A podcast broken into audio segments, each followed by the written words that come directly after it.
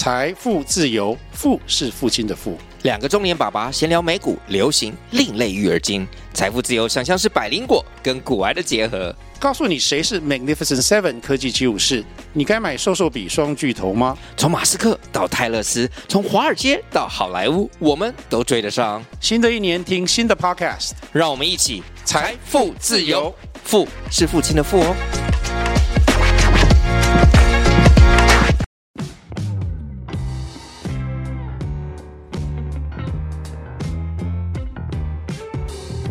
大家好，我是租宇的共同创办人 Sean，欢迎回到欧本豪斯。我们每周都会分享房地产新闻及房市热门议题，带领大家一起揭开房地产秘辛。通勤收听欧本豪斯，带你掌握一周房产新知。大家好，欢迎收听欧本豪斯 Open House，我是 Tim。本周想跟大家讨论的主题啊，是我们的赖群组有一位呃伙伴，昨天忽然问我们一个问题，说，诶，他想要知道啊，怎么样可以让可以投资的物件来源变得更多这个问题，那我觉得十分有趣，所以想说来专门录一集回答。虽然过去应该有讲过类似的主题啦，但针对这个问题，我觉得发散的问题我们比较好去呃论述一整集来去跟大家做说明哈。那首先，我觉得回归这个问题本身，可以投资的物件来源变多这个问题其实蛮发散的。首先。我先问了他说：“诶，你认为什么叫做可以投资的物件？为什么会这样问？因为可以投资的物件是，呃，你想要买到一个好的产品，还是你想要买到一个明确有价差的产品？哦，这个不一样哦。举例来说，有一些大楼，各位不知道看你们住在哪个商圈了，但一定都会，如果你对不动产有关注，有一些社区可能真的四五年、三四年。”甚至从来没有卖过的房子，因为那个很惜售，或者是他真的拿出来卖，同栋住户就直接都会买下来。真的有这种这样子类型的社区，我相信各地一定都有。那你说这种类型的案子在市场上试出，只要价格合理，它是不是一个可以投资的物件？诶，我觉得是啊，因为它相对来说非常保值，它的稀有性非常高嘛。但是如果你要买它能赚到价差，所谓价差就是明确买便宜的话，OK，那我刚刚讲的这种类型案子，也许就不是你认为是值得投资的案子。你要买的就是明确在实价登录上同一栋有人成交一百万，你可以八十万买到，OK，那就是所谓的有价差的案件。那要怎么样得到这样子案件的资讯，这才是你的问题。所以回过头来，我们应该先了解清楚。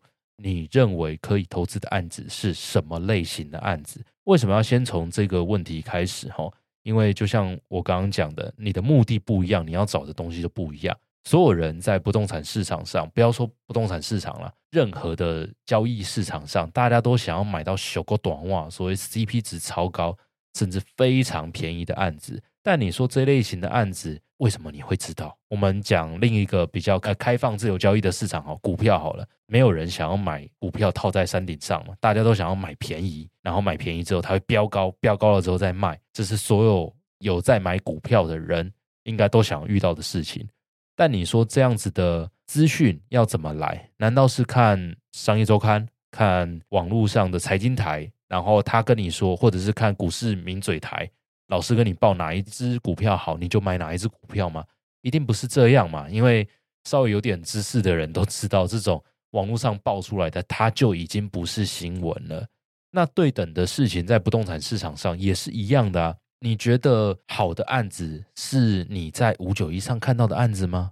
还是说你在信义房屋或永庆房屋上看到的案件？当然，偶尔会有这样子案子出现。这真的有可能，但真的超级好的案子不会等到你在网络上看到它就已经成交了，那个才是超级呃好的案子。但要怎么样得到这些资讯？那回过头来就是你有做多少功课。那不动产市场上做多少功课？如果你是中古屋来说，就是你要经营多少的中介人员。他们认为你是好的客人，他才会第一时间报案子给你。呃，回归这个问题本身，如果你的认知是你要买可以投资的案子，是要买便宜的案子，那你的案件来源大部分又是在中古市场的话，那很简单，你就是要找中介去明确沟通清楚你要的案子是有价差的案子，这个是最基础的逻辑。但更进阶一点，又会有延伸更多问题。首先，有价差的案子，你一定都买吗？这个是一个很大的存疑哦，因为所谓有价差，那是呃相对社区平均行情，还是社区最高的那一个成交记录往下有价差你就买？OK，这是一点。再来，你锁定的是公寓还是电梯还是新城屋？你的总价有没有设定清楚？一亿的案子，然后愿意九百九千五百万卖你，它也是有价差五趴嘞，你愿意买吗？因为那个总价可能我买不到。当然了、因为我们的资产没有到那么雄厚，所以你给中介的资讯你要再线说清楚一点，什么区域、什么类型的案子，总价多少，或者是平单多少，那有这样子的类型出现，你告诉我，我就愿意买。这样你至少呃有一些基础的 sense 之后。你跟中介讲，他未来遇到适合的案子，他第一时间报给你，你们才有共通的语言，那你才可以当下的去做决定。我常听投资客讲，吼，我们如果要投资不动产市场，你不可能是中介眼中的第一个选择，应该说你永远不是第一顺位啦。什么叫不是第一顺位？第一顺位永远是中介自己本身。我们换个方式想好了，假设各位你有一个好朋友。他忽然非常的缺钱，他手上有一支劳力士，你知道市场行情五十万，你也都查过，知道他现在很缺钱，三十万愿意卖给你，请问你会怎么做？给大家想一下，你会怎么做？正常人一定会说，OK，我就买下来啊，三十万跟他买下来之后，我可以左手再卖五十万掉，当然呢、但实物上是，如果你没有三十万的现金呢，你怎么做？你是跟你的家人、跟别的好朋友讲说。哎，这边有一只明确现场就有二十万价差的劳力士手表，赶快来买！还是说你要去跟银行借钱，跟朋友借钱买下来这三十万，然后五十万卖掉之后还掉三十万？我相信大部分的人一定是先选后者嘛。所谓的先跟别人借钱来买这一只有价差的手表，之后再转卖掉。我们把它套回来在不动产市场上也是一样的啊。如果你是中介从业人员，明确你市场上遇到一个有价差的案件，各位的第一选项一定是自己先买，或者是自己的亲戚朋友先买。那我们这边先不讨论有一些直营体系对于呃同人购物有一些限制在哈，我们先撇除这一块来说，大家的第一顺位一定是先从自己开始，那再来才是你的亲朋好友。那如果再来没有亲朋好友，再来会是谁？再来是同店的学长姐嘛，店长嘛，股东嘛。金主嘛，这些明确他们能快速决定的人，熟悉这个市场状况的人，才会是这些业务第一时间报的客群。再来是谁？再来才是他们手中的诚意买方，才会是各位各位在不动产市场走跳想要买房子的人。所以你们的顺位一定是在这一堆人之后了。那大家说怎么那么过分？呃，好案子都买不到。这个是绝对的。我们刚刚讲的是，呃，随便讲一个以买手表的例子来说好了。那我们再来讲另一个啦。如果是以股票市场来说好了，你觉得有一间公司，它本来是默默无闻的公司，忽然吃到个呃苹果的大订单好了，那谁会知道？第一时间一定老板知道嘛，或者是采购知道嘛？那第二顺位会是谁？呃，老板娘嘛，老板的家人嘛，采购的家人嘛。那再来才会是谁？公司的其他员工。再来嘞，公司其他员工知道之后，就会是媒体朋友们知道。媒体朋友们知道之后，他们写成新闻了，才会是各位在报章杂志、在新闻媒体上看到的新闻。你再去进场，但你前面已经有这么多人知道的情况下，你那个时间再进场去买股票，你就是在帮人家抬轿啊。在股票市场会发生的事情，在不动产市场一样的，绝对会这样子发生。所以，我们绝对不会是人家的第一顺位。OK。那没关系，我们绝对不要去奢求自己是第一顺位。如果你想要当那个第一顺位，那就请你来做我们这个不动产市场，才会有可能遇到这样的状况。不然你绝对不是第一顺位了。回过头来，我们怎么当人家第一顺位以外的第二顺位的第一名呢？那这就是回归你怎么去跟中介搞博，去经营这个各个中介。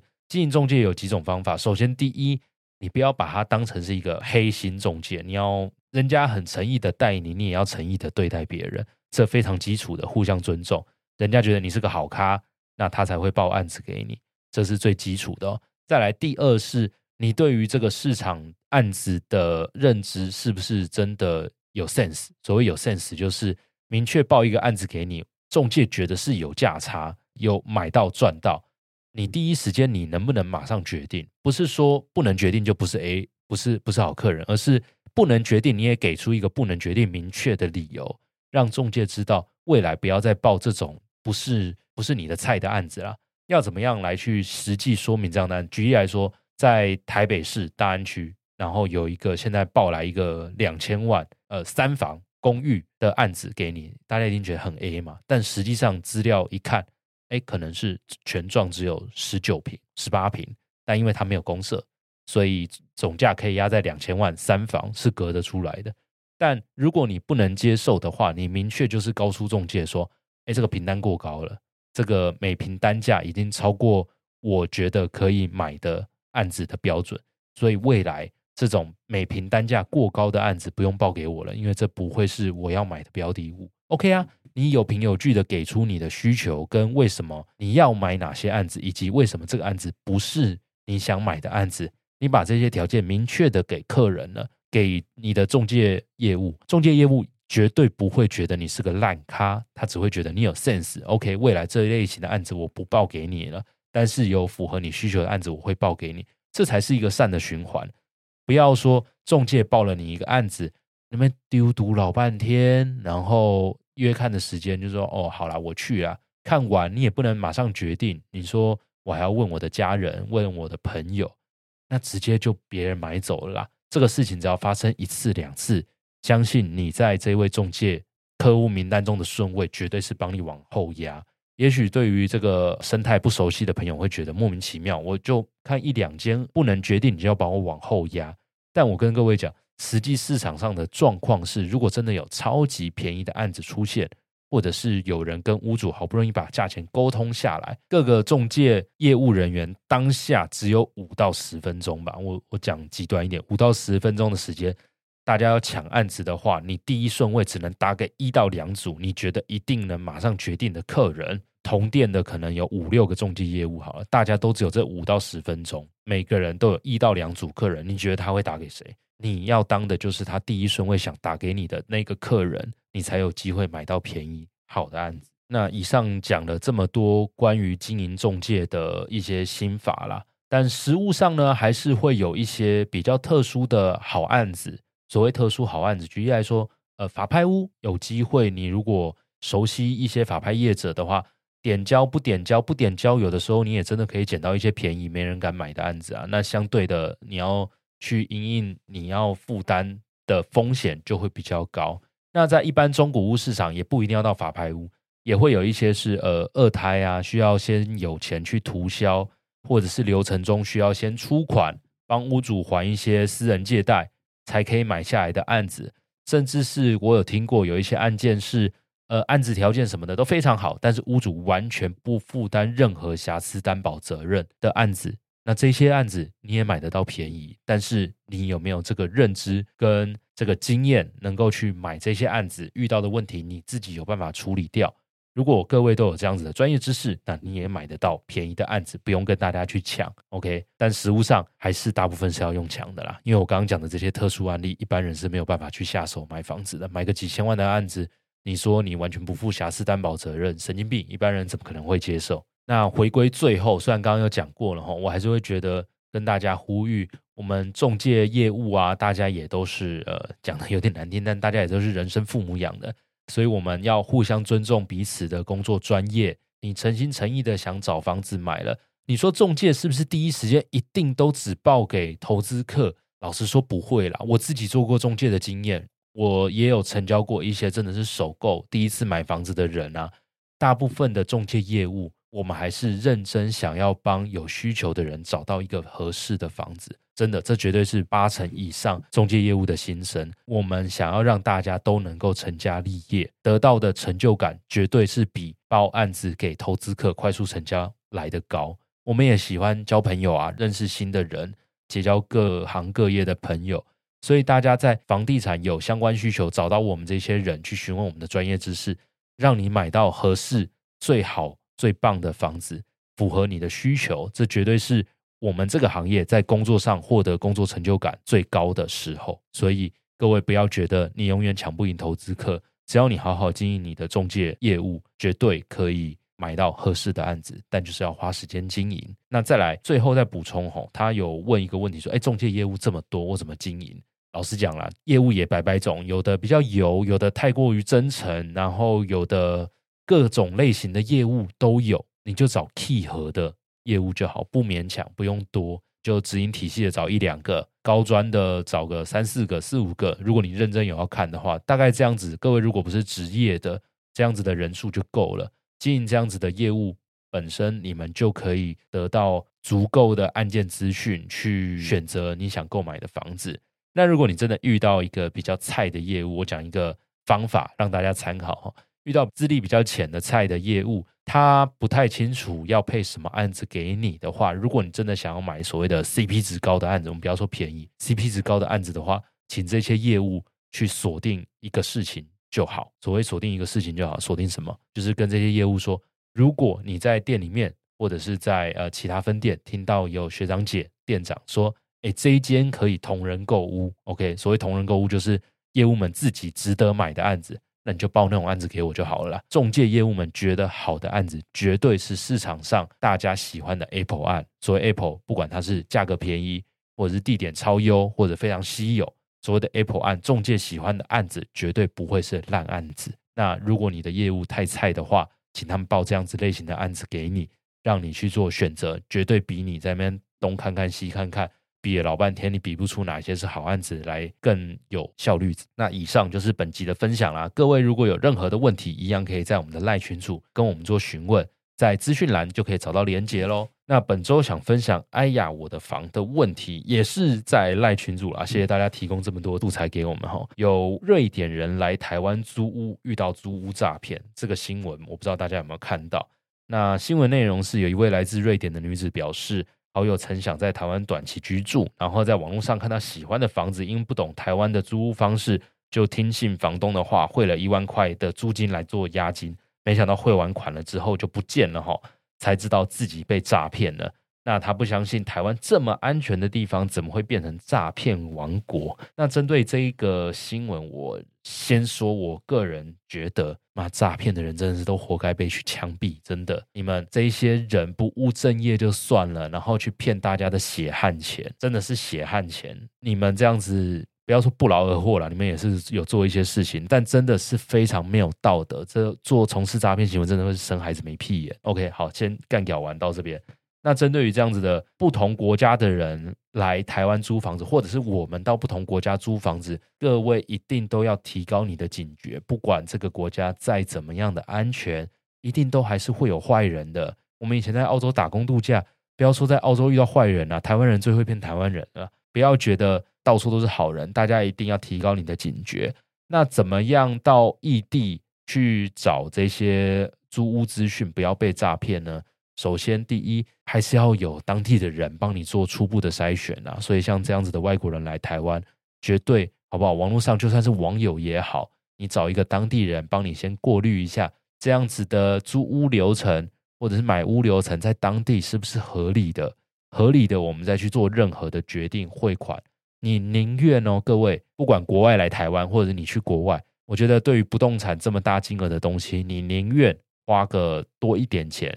先在当地或在台湾租个饭店一到两周，两到三周，再来去慢慢的看案子，也不要在国外的时候就汇了一笔钱，把你要租的房子都订好，到现场才发现什么图文不符，然后又要来调解，有的没有的，你语言又不通，这实在是呃非常吃力不讨好的事情，所以绝对不要去省那种刚到异地一开始的这个饭店钱，这个钱绝对不要去省它，好不好？我觉得这才能够。根本的避免这种租屋诈骗的事情发生。好，以上就是针对本集的“哎呀我的房”分享的内容。那欢迎大家持续关注我们的脸书、Instagram、YouTube、TikTok，搜寻欧本豪斯。那在下方资讯栏也会有我们的赖群组的连结。欢迎各位对不动产有任何问题的人都可以加入我们这个群组，里面有非常多厉害的伙伴。除了我跟向之外，大家也会积极的回答各位的问题哦。OK，那本周的节目就到这边，谢谢大家，拜拜。